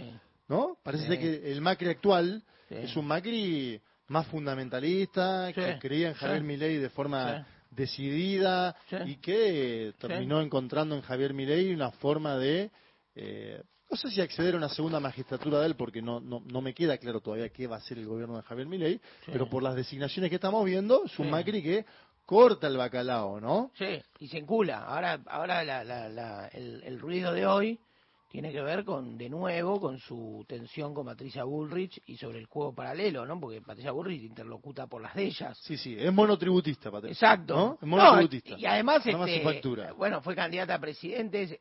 Yo hasta, te digo, bueno, en fin, da para mucho, pero entiendo que, Sí, sí, sí, que- pero que haya una resistencia a seguir subordinándose a una conducción de un Macri que nadie lo entendió del todo, que no jugó limpio, no jugó limpio para adentro. No, y que uno ve que va tirando gente por la ventana. Claro, Y vos decís, che, claro. pero pará, ya me tiraste por la ventana y querés que siga siendo encima leal. Claro. Pero bueno, ahí hay una definición, mucha gente que lo conoce más a Mauricio Macri dice que Macri acepta subordinados o enemigos. Y cuando Claro. digo subordinados es empleados, básicamente, Sí, ¿no? sí. Eh, O enemigos. Sí. Bueno, esa podría ser una caracterización. eh, vaya uno a saber. Creo que lo que tiene que ver, lo que está pasando en Boca, tiene bastante que ver con eso, ¿no? Sí. Tiene que ver con todo que, que tenemos. sí, sí. La idea de Macri de suspender hoy una elección y conseguirlo hasta el momento, ¿no? Una elección que eh, disputaba él con Riquelme, la actual conducción del club, pero por lo que sabemos esa elección el domingo no se hace Sí, no. y es un triunfo de Macri en términos judiciales que obviamente en general yo te digo los que suspenden elecciones en los clubes por lo que conozco son los oficialismos esta es una de las pocas veces que yo veo una oposición de club tener tanto poder para suspender elecciones en general lo que suspenden son los oficialismos para no perder la elección Claro. este es el caso de una oposición que no quiere ir a elecciones para no perderla ¿se Ahora, eh, Es yo- inédito. Sí, y también le da, porque se pospone, es noticia que se pospone. Eh, eh, sale Riquelme a hablar. Le va cargando sentido la elección de Boca. ¿Van a votar cuántos? ¿50.000 socios? Ponele más o menos. ¿Cuánta gente va a votar? Sí, sí, sí. Ponele alrededor de eso. Pero va, a votar el país. Es casi, te diría, en el calendario electoral vasto y exhaustivo de la Argentina, es casi la última parada. Porque además es la última parada de Macri. O sea, si Macri con- reconquista Boca, te diría que Macri cierra el año en su mejor año político. sí sí es un año brillante Casi que logró todo. Puso el Eh, presidente que él quería en el fondo y después vuelve a su. Bueno, se desligó de la de, del- la gente cercana a él pero que le venía a hacer sombra como Sí. el todavía jefe de gobierno Horacio Rodríguez Larreta no sé si nos acordamos pero ese hombre tuvo a principio de año como uno de los no Eh, parecía que iba a ser Sí. el presidente de la Argentina en enero Sí. en febrero grabó un spot con un faro se acuerdan sí, sí. Parece que una especie de kilómetro ¿Te cero. acordás donde- el spot sí. del faro? Pero parece que pasaron siglos. Sí, pasaron siglos. Bueno, Sí. a- a- ahí tenés una primera diferencia donde Macri dice yo no lo voy a apoyar. Gana su candidata en la PASO. Sí. Después casi que apoya al otro candidato y le va tan bien que gana el otro candidato. Bueno, tenía doble candidatura, podríamos decir. Así como tiene doble ciudadanía Mauricio Macri, no la argentina y la italiana, y siempre eh, hizo presunción de ello, tiene, tenía dos candidatos de tres en la elección eh, presidencial de la Argentina. Y ahora es verdad que si conquistaba Boca, se quedaba con todo. Sí. Era el mejor año de los Sí. últimos de su vida. Sí. Porque aparte Boca ahí te da un plafón de estatus eh, para hacer política internacional, negocios, es- ¿no? Sí. Todo un tema. Y no la tenía fácil Riquelme, porque hago este último comentario. O sea, la era Riquelme, estos años de Riquelme, han sido. Fue buena en títulos locales. Claro, han sido agridulces. Sí. O sea, porque además, a mí me parece que una, un pendiente que, que, o sea, yo me- me anticipo a todo. O sea, yo quiero que gane Román. Sí, sí, sí. Soy admirador. El- el- mis hijos saben que es el jugador de fútbol que más admiro, después de Maradona y Messi, yo que sé, Ujú. después de los dioses. Es el jugador que para mí más, más placer me dio. Además lo vi un montón de veces en la cancha, tuve la suerte. Claro. Ahora, una cosa. Y es Boca puro, además. Boca puro, Boca, no, Boca puro. Boca, Además, a mí me gustan los jugadores lentos. Hay, hay muchas cosas que tienen que ver con. Pero para, no quiero ser tan yoico, pero digamos, me, me pasan cosas. Me pasan cosas con Riquelme. Pero yo creo que un, Es un un gran. buen titular ese, Sí, me, me pasan pasan cosas con Riquelme. Pero ahora, un gran ciclo presidencial en un, fu- en un equipo, en un grande, Es un momento donde vos lográs un ciclo de un técnico. Además, sí. ¿no? O sea, para mí, viste, vos decís, la era Gallardo, la era Bianchi. Sí, no lo consiguió. No. No lo consiguió. Y, creo que ahí hay algo, un rasgo más de personalidad que, que, fa- que falla un poquito, que debería... Sí, él le da mucho mucho poder también al Consejo de Fútbol, ¿no? Que es Sí. como otra otra instancia, Sí. eh, que, que en algunos clubes tienen los managers, acá el Consejo de Fútbol de Boca es un equipo de gente muy cercana a él, que, bueno, eligen técnicos y después obviamente se van moviendo en base a lo que consiguen o no esos técnicos. Yo creo que hizo milagro igual el Boca de Almirón, mira, para mí hay una, Sí. una analogía total que es el Boca de Almirón y Unión por la Patria. El Boca de Almirón llegó con nada a la final de la Copa Libertadores. Sí. Y Unión por la Patria llegó Sí, con, con 140 na- inflación. con nada al balotaje. Te puedo decir, bueno, perdieron, sí. Vos te imaginaste por ahí otra película, otro desenlace. Y bueno, sí, le tienen que ganar al Fluminense, un equipo que tenía cero copa, o a Javier Milei, un, presi- ¿no? un presidente candidato en ese entonces, eh, no tan presentable, entre comillas. Vos decís, bueno, le tienen que ganar. Ahora, la circunstancia es que llegaron ambos con tropiezos. Y ahí me parece que él va a tener que em, tomar definiciones, decisiones. Se, se decía mucho que estaba hablando con Carlos Bianchi, ahora no sé si será verdad o mentira. Por ejemplo, Riquelme. Bueno, ese es abrís otro capítulo porque es un héroe del club, ¿no? Que Está grande, sí, tuvo un ciclo malo en el El 2013. último momento fue Sí. malo. Sí, es, es- Es, raro. cierto, igual que un Las Dance, ¿no? Yo lo apuesto. Yo lo quiero tanto a Bianchi Bueno, por que lo apuesto, te Por juro. eso, un Las Dance. Bien, nos quedamos media hora más en este Gente de Pie de Mario Wanfield hasta las 5 de la tarde. Tenés un rato más para dejar un mensaje, por supuesto, en el 0810-222-0870. Allí dejas tu voz, 30 segundos para dejar tu mensaje. También podés escribir en el 113-870-7485. Recordá que estamos en Twitter, Gente de a pie AM, en formato de podcast, en Spotify, Gente de a pie, y podés volver a escuchar las notas en radionacional.com.ar. Nos informamos y más Gente de a pie. En las tardes de la radio pública, Gente de a pie.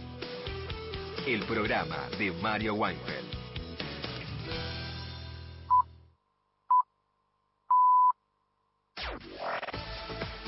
Nacional Noticias. El país en una sola radio. Es la hora 16, 30 minutos en todo el país. Daniel Funes de Rioja dijo que para salir de la crisis actual se requiere del esfuerzo de los empresarios. La Argentina está en una situación compleja y para eso también se requiere del esfuerzo de los empresarios. Así lo señaló el titular de la Unión Industrial Argentina, Daniel Funes de Rioja. La Argentina está en una situación compleja. No es que preveo tiempo complejo. La Argentina está en una situación compleja. Salir de esta situación compleja requiere determinados esfuerzos. También de nosotros. Los ingresos del campo se van a producir. En marzo no van a ser los previstos porque todavía había efecto de la sequía. Esperemos que en junio sean mejores. Esperemos también que otros sectores de la producción lo produzcan. Pero la Argentina no resuelve en seis meses sus problemas. Ojalá, pero no es así. Informó Liliana Arias para Radio Nacional. Axel Kicillof señaló que su gobierno seguirá defendiendo el aparato productivo. El gobernador bonaerense realizó estas declaraciones en la decimonovena conferencia industrial de la Unión Industrial Argentina. El mandatario dijo que hoy estamos parados en un lugar en el que, aún con dificultades, tenemos muchas políticas que defender y señaló que necesitamos seguir promoviendo el crédito, la obra pública y la infraestructura. Agregó que la industria es la columna vertebral de la provincia y valoró que en base a ello, para nosotros es fundamental la aplicación de políticas públicas que nos permitan seguir expandiendo la producción y el empleo.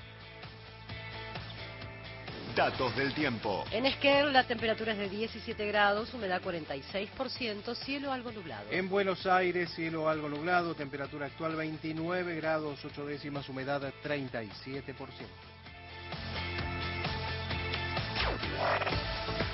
Informó la radio pública en todo el país. Más info en radionacional.com.ar. Tu verdad, tu identidad está en el dial. Radio Nacional.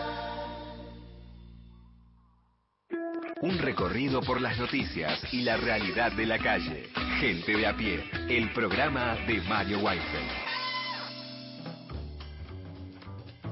Vamos con algo de música en gente de a pie. Jueves, elegiste vos este tema. Lo pidió José de Ingenieros. Vamos a escuchar a la oreja de Van Gogh, Geografía.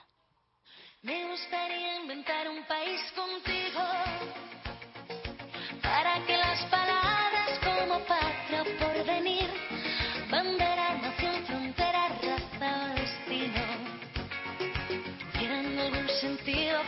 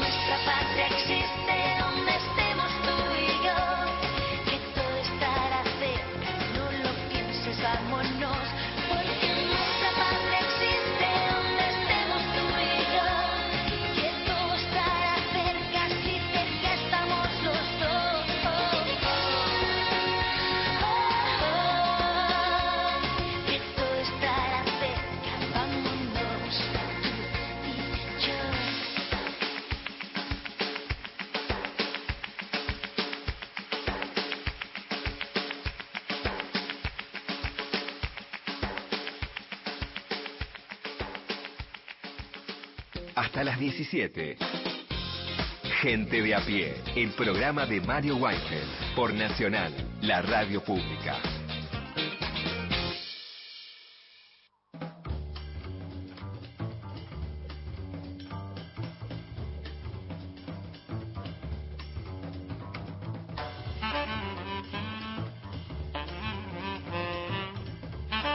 Ya pasaron 36 minutos de las 4 de la tarde allá por las 3 y 5, 3 y 6, eh, Miguel Fernández nos decía que nos iba a hablar de cine Milei. ¿Cómo es eso?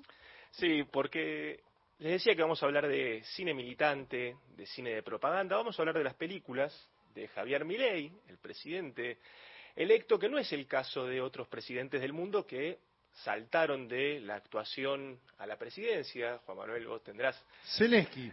Zelensky es uno, sí, Ronald Reagan otro, hay un par de casos más, ¿no? Me fijaba Jimmy Morales en Guatemala, Joseph Estrada en Filipinas, actores que pasaron, pero no es el caso, no es un actor devenido en político, aunque definitivamente estaba esa faceta Tuvo una obra de teatro también, ¿no, Milei? Tuvo una obra de teatro producida por Nito Artaza, eh, creo que fue en el 2018, eh, y bueno, esa beta histriónica la seguimos viendo después en, en la televisión a lo largo del tiempo. En estos días, por ejemplo, cruzaba material que no había visto. Apareció un sketch en redes que hacía con Miguel Bogiano haciendo como un restaurante en el Sí, que... sí, lo vi, Bastante sí. divertido. Estaba digo, Un ¿eh? spot de campaña, era un, no era eso, claro. Sí. sí. sí. Como un spot, así Sí, en el 2021, sí, sí. estaba bastante bien el guion, sí, recomendando la Sí. carta de vinos. Y no actuaban mal. No, no, fue, estaba bastante efectivo. Está mucho más divertido que los anuncios de ahora. Sí, seguro. También no sé si habrán visto en estos días que aparecía de vuelta el video de Milei imitando a Leonardo Fabio cantando. Sí, apareció Eh, mucho. Con el pañuelo, Fuiste mía un verano en el programa de Guido Casca con el pañuelo y todo, claro. Así que sí, ese gusto por las cámaras lo venimos viendo desde hace... Y fue mucho sin codificar, ¿no? El programa ese humorístico también. Sí, sí, Estaba él, había Milei y tenía un, uno que lo imitaba ya en esa época, Milei, llamado Milady. Sí, creo que no, si no es Campi, me parece que le estaba haciendo la imitación en un momento con, con la peluca. Eh, así que sí, bueno, con eso entramos un poco para hablar en las películas de Javier Milei, que decíamos, en este momento hay dos, seguramente va a haber más, eh, y no solo de cine militante, va a haber cineastas que quieran explorar este fenómeno eh, a lo largo del tiempo, porque fue un fenómeno vertiginoso y en un par de años eh, tenemos a, a Javier Milei, presidente electo.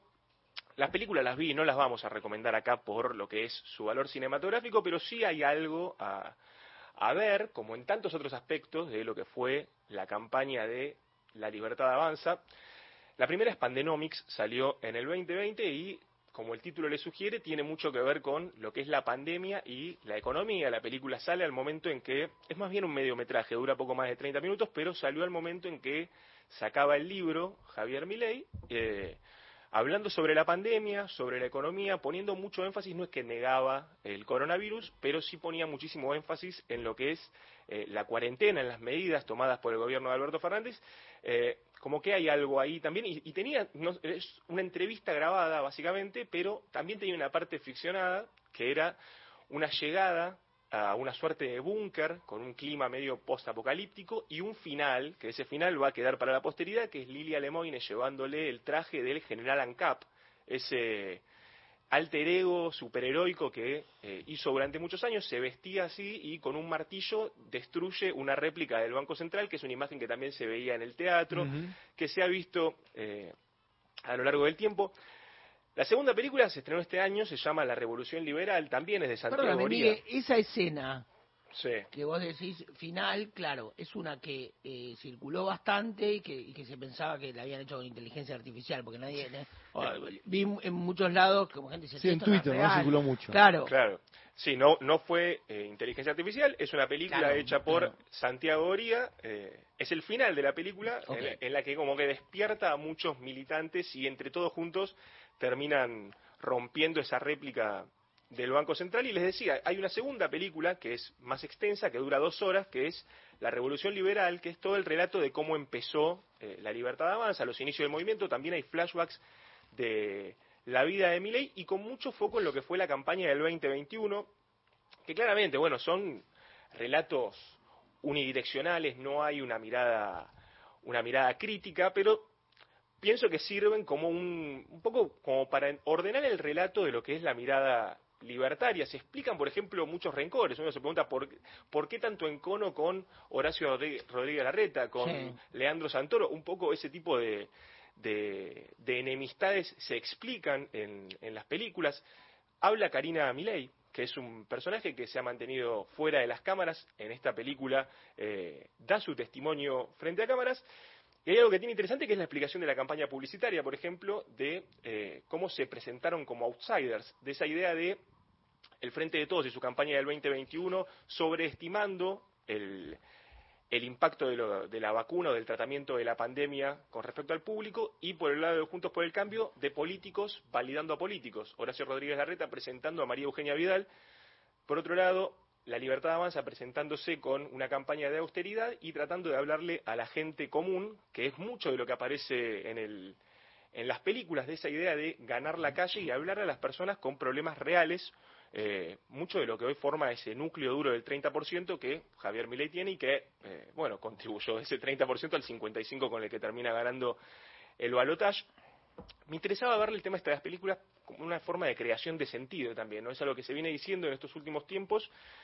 La batalla cultural también, ¿no? La batalla cultural, cómo se dominó la agenda mediática desde el lado de la Libertad Avanza y Javier Milei a lo largo de estos últimos, Sí. no solo semanas o meses, sino ya un par de años en Sí. los que vienen marcando el ritmo de la agenda, mucho con las redes sociales, eh, entendieron el lenguaje, entendieron el estilo, entendieron lo que es la edición y se conectó con ese, con ese núcleo.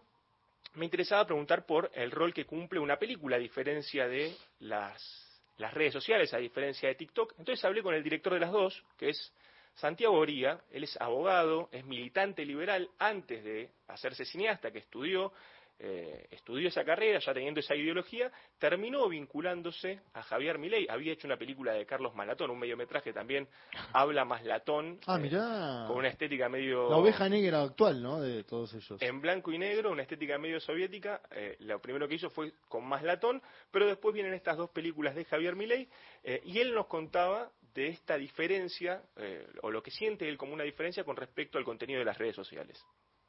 Bueno, yo creo que una película lo que ofrece es una experiencia y una penetración más profunda del fenómeno, ¿no?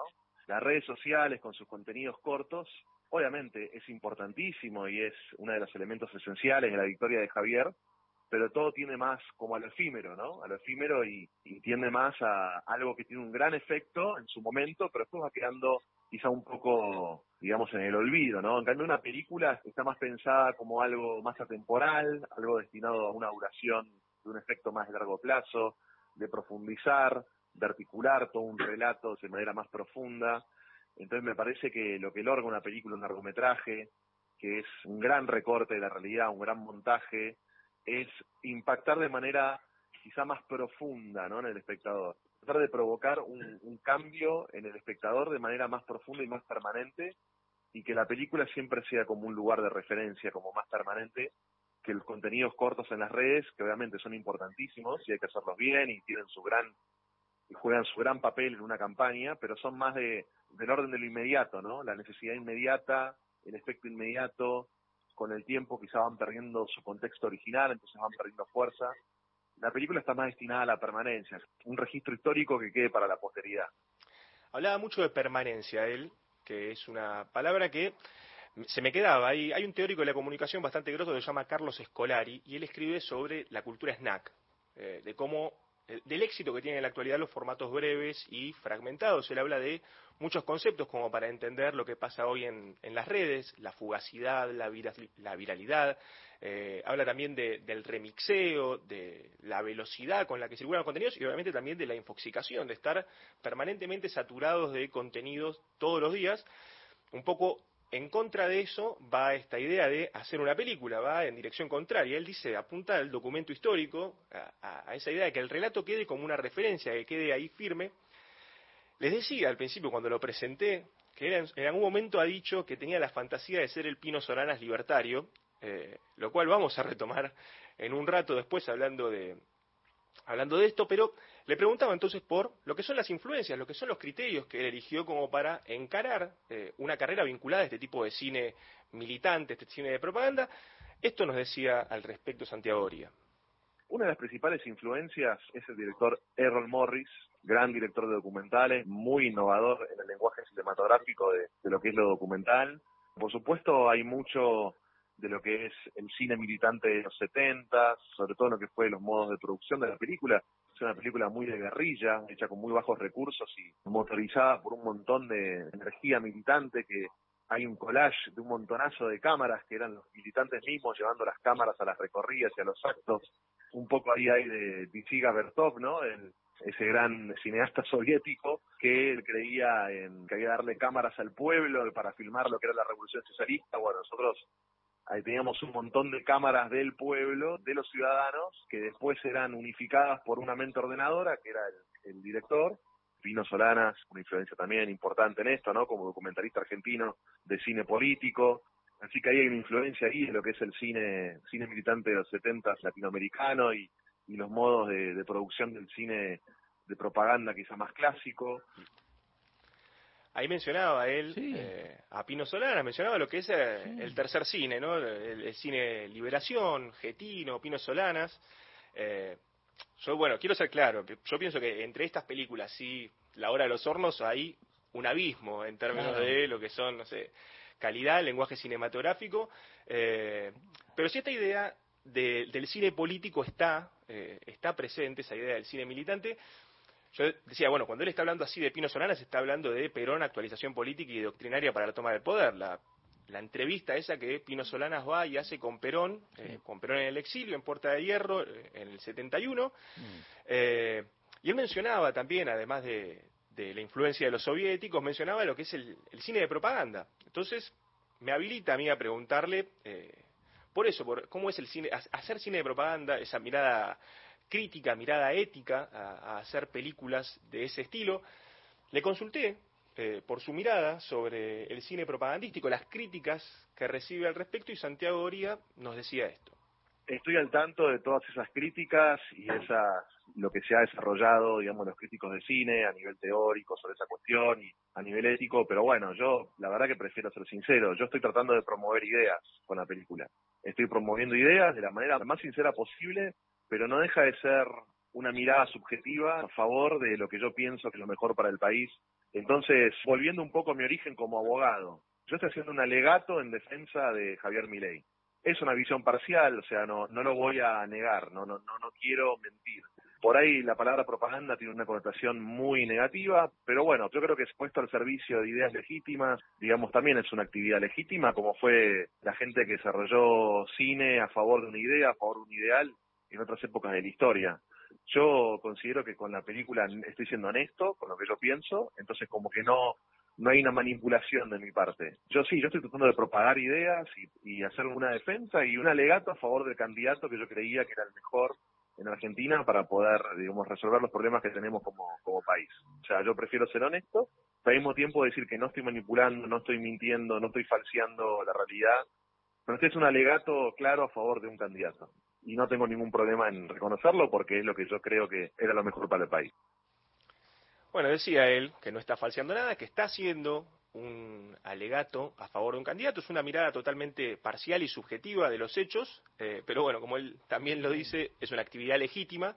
Eh, y que bueno, que queda para la posteridad también, ¿no? Es un documento al que se puede recurrir. Están las películas cargadas en YouTube, ya tienen cientos de miles de reproducciones. Hay una, eh, la segunda, que tiene más de un millón de visualizaciones, y que todo eso contribuye a, a la construcción también de, de un sentido decíamos, en términos cinematográficos probablemente no, no- uno no pueda encontrar un, un grandioso valor como a otro tipo de obras, pero Se estrenó en cine, ¿no? La primera, la segunda. sí, se estrenó en cines. Sí, sí, Con la tuvo- presencia ¿Y cómo de le fue en los cines de la No, tuvo, no es que tuvo una salida, eh, Ah. tuvo una- un paso ahí en cines como una premiere, pero después Exacto. circuló en No, pero forma... me acuerdo que fue el propio Milei, ¿no? A su- Sí, sí, hubo una... Lo hicieron como evento de campaña, digamos. Sí, sí, hubo mucha participación, ahí fueron todos, estaba Victoria Villarruel también, estaba Karina, estaba Diana Mondino, sí, hubo toda esa presentación, fue como una suerte de, de evento, eh, y que sirve entonces, bueno, como para seguir conociendo a, a, a las figuras que ahora a partir Ahora, del 10 de diciembre van a, van a claro. estar gobernando. Honestísimo eh, Santiago Oría,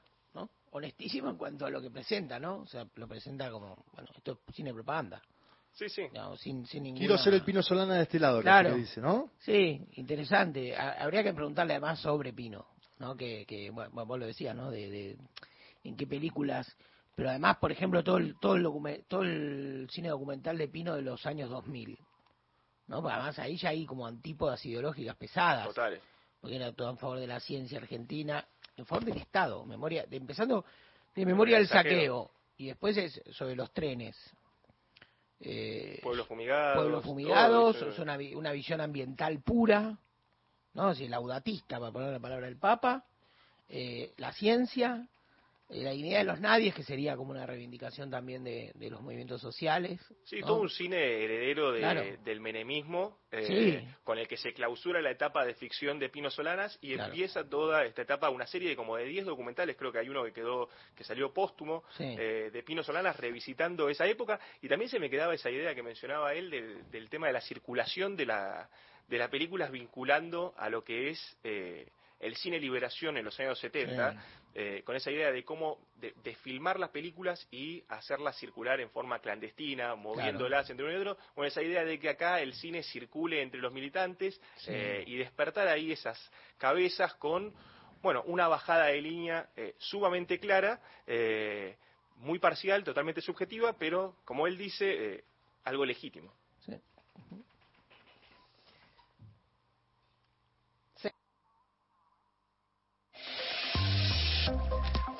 Encontrá los podcasts de la radio en nuestra web, radionacional.com.ar.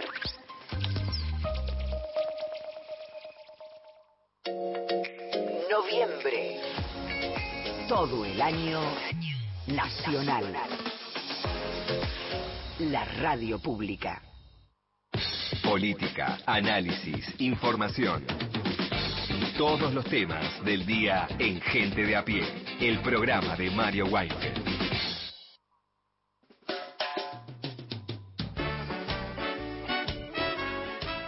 Impresionante performance, ¿no? La del Premio Nobel de la Paz. Realmente maravilloso, ¿no? Es decir, para terminar con la guerra de Vietnam, junto con Nixon, pergeniaron invadir Camboya. Maravilloso. Con la ITT participaron en el derrocamiento de Salvador Allende, que costó sangre, sudor y lágrimas al pueblo chileno y al mismo Salvador, ¿no? Y con el Plan Cóndor se llevaron puestos, entre otros, al, al gran Selmar Michelini, secuestraron a Miguel Ángel Estrella y otros tantos compañeros y compañeras, ¿no? De nuestra querida patria grande. Alguien hizo mal las cosas para que haya durado tanto esta escoria, ¿no? Allí los mensajes en el 0810-222-0870, en el 113870-7485. ¿Algo en el tintero que haya quedado Juan Manuel y Martín antes de irnos? No, en el tintero va a quedar en el archivo la bu- buenísima respuesta ¿no? de Eric Calcaño sobre Kissinger, que, en la que lo entrevistó Carl, ¿no? Muy sintética. Lo desglosó, ¿no? Sí, en nada, en tres minutos. En tres minutos desglosó el Kissinger eh, diplomático, Sí. sobre todo en la actuación con China, el Kissinger estudiante, que dijo que había sido brillante, y después lo demolió, ¿no? Eh, En términos de América Criminal de guerra. Criminal, le dijo en términos latinoamericanos, y después fue más allá porque el, el último Kissinger más póstumo se dedicó a escribir libros. Digo, digo más póstumo, no, más cercano a su fallecimiento, que fue en el día de ayer, se, escribió- se dedicó a escribir libros. Me dicen que el de China, que no lo leí, es muy bueno. Tiene un libro grande sobre China, ¿no? Y acordémonos que, eh, bueno, él estuvo detrás de la visita de Nixon a China, tuvo un acercamiento con el propio Mao, estamos hablando del año 72-73. Eh, hay fotos eh, en Beijing, ¿no? De eh, ellos. Obviamente, como toda esto hay que separar el artista de la obra entre comillas hay que se- hay que separar el Kissinger vinculado a, a China de lo que pasó en, en- en América Latina digo la, la misma estructura la misma eh, persona y hizo las dos cosas digo apoyó dictaduras sangrientas en Chile y en Argentina no sí. Así que bueno, este ahora hay de todo. Veo que Infobae, por ejemplo, escribió tipo, murió el mejor, ¿no? Un- claro claro ¿no? O sea, Va- vas a tener desde aquellos que lo, Gauchino, lo sí, lloran sí, sí. murió el mejor, a otro que dirá todo lo que hizo Kissinger está mal porque Claro. principalmente pongo en mi consideración lo de Chile y Argentina, la dictadura, Salvador Allende, etcétera, etcétera. Yo creo que hay que valorar la- en su conjunto el hombre que fue decisivo y que para nuestro continente fue especialmente Sí, dañino, sin lugar a dudas. eh, es como el, el definitivo murió el siglo XX. Siempre Viste que dicen, viste sí, que cuando murió, eh. no sé, se te puede ocurrir, mu- muere... Sí, Fidel Castro. Fidel, claro. Bueno, pero- Ahora, sí. todavía quedan algunas figuras, ¿no? que- porque atravesó realmente digo, lo- todo, todo el nudo, el nudo gordiano del siglo XX, la en Vietnam, el, digamos las la guerra de guerrilla, los golpes de Estado, eh, todo, todo. El, el ascenso de China, o sea, realmente están todos los temas más, más picantes. ¿Cuándo los veo? Cuando quieras. Ah, cosa bueno. nos pegas un llamado y venimos. Dale, quedamos así. que Yo no vengo se- el miércoles. Me que no se corte. Que no se corte. ¿no? El miércoles ya estaré por acá. Y vos, Juan, el, El martes. Perfecto. Martes estoy acá. Bueno, entonces estamos en condiciones de decirnos buen fin de semana porque mañana ya es viernes, pero para vos no, todavía no llega el fin de semana porque mañana tenemos otro gente de a pie a las 3 de la tarde. Nos vamos a ir escuchando un tema que pidió Marcela de Villa Crespo. No te apartes de mí, Vicentico junto a Valeria Bertuccelli. Yo pensé que podía quedarme sin ti y no puedo. Es difícil, mi amor, más difícil que lo que pensé. He dejado